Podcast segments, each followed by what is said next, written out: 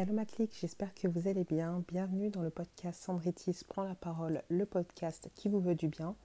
Aujourd'hui, j'ai décidé euh, de vous faire cet audio qui est assez spécial parce que j'ai pu m'apercevoir durant euh, les années qui ont précédé celle-ci qu'il y avait beaucoup de gens mauvais à mon plus grand regret. Alors, effectivement, je ne vis pas dans un monde de bisounours, c'est mon plus grand regret.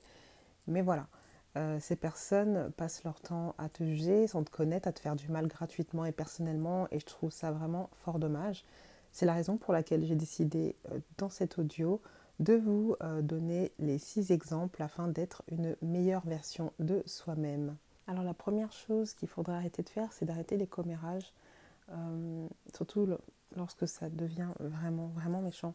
Parce que j'ai remarqué que beaucoup d'entre nous aimaient parler derrière le dos des gens, et au lieu de, bah, justement dire les choses qui dérangent en face de la personne en question, non, c'est plus facile. C'est toujours plus facile de dire euh, des choses derrière le dos des gens.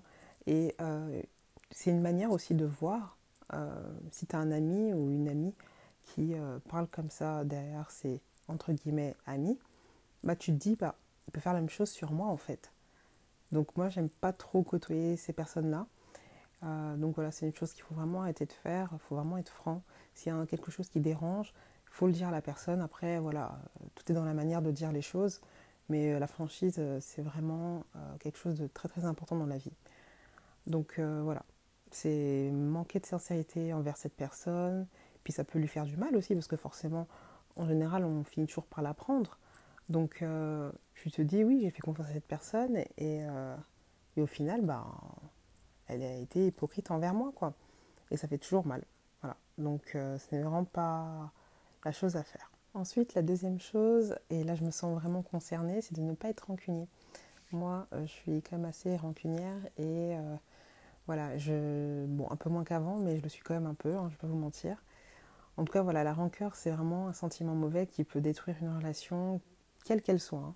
Et cela peut provoquer en fait une source de stress et empêcher euh, de résoudre justement ces disputes. Si je sais que c'est plus facile à dire qu'à faire, mais voilà, il faut vraiment euh, l'être un peu moins dans un premier temps, puis après par la suite, avec l'habitude, euh, vous finirez de, ne plus l'être du tout.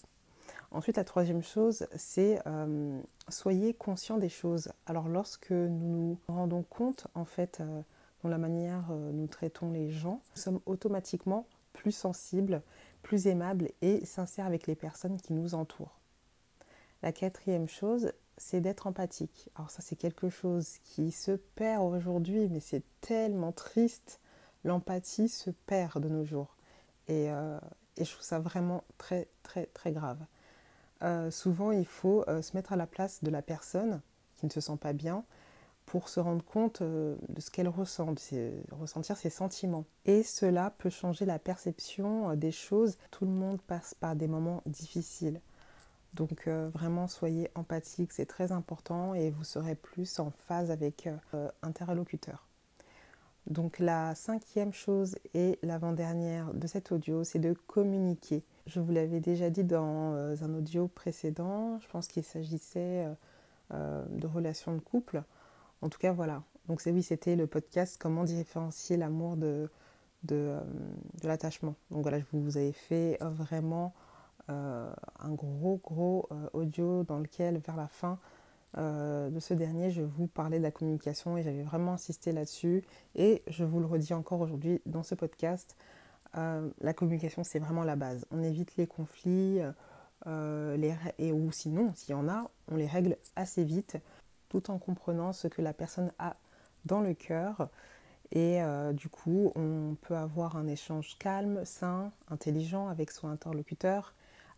Et par la suite, euh, on se sent de suite apaisé et euh, les tensions, on évite que cela prenne une ampleur surdimensionnée. Et le dernier conseil, c'est d'appliquer tout ça pour vous.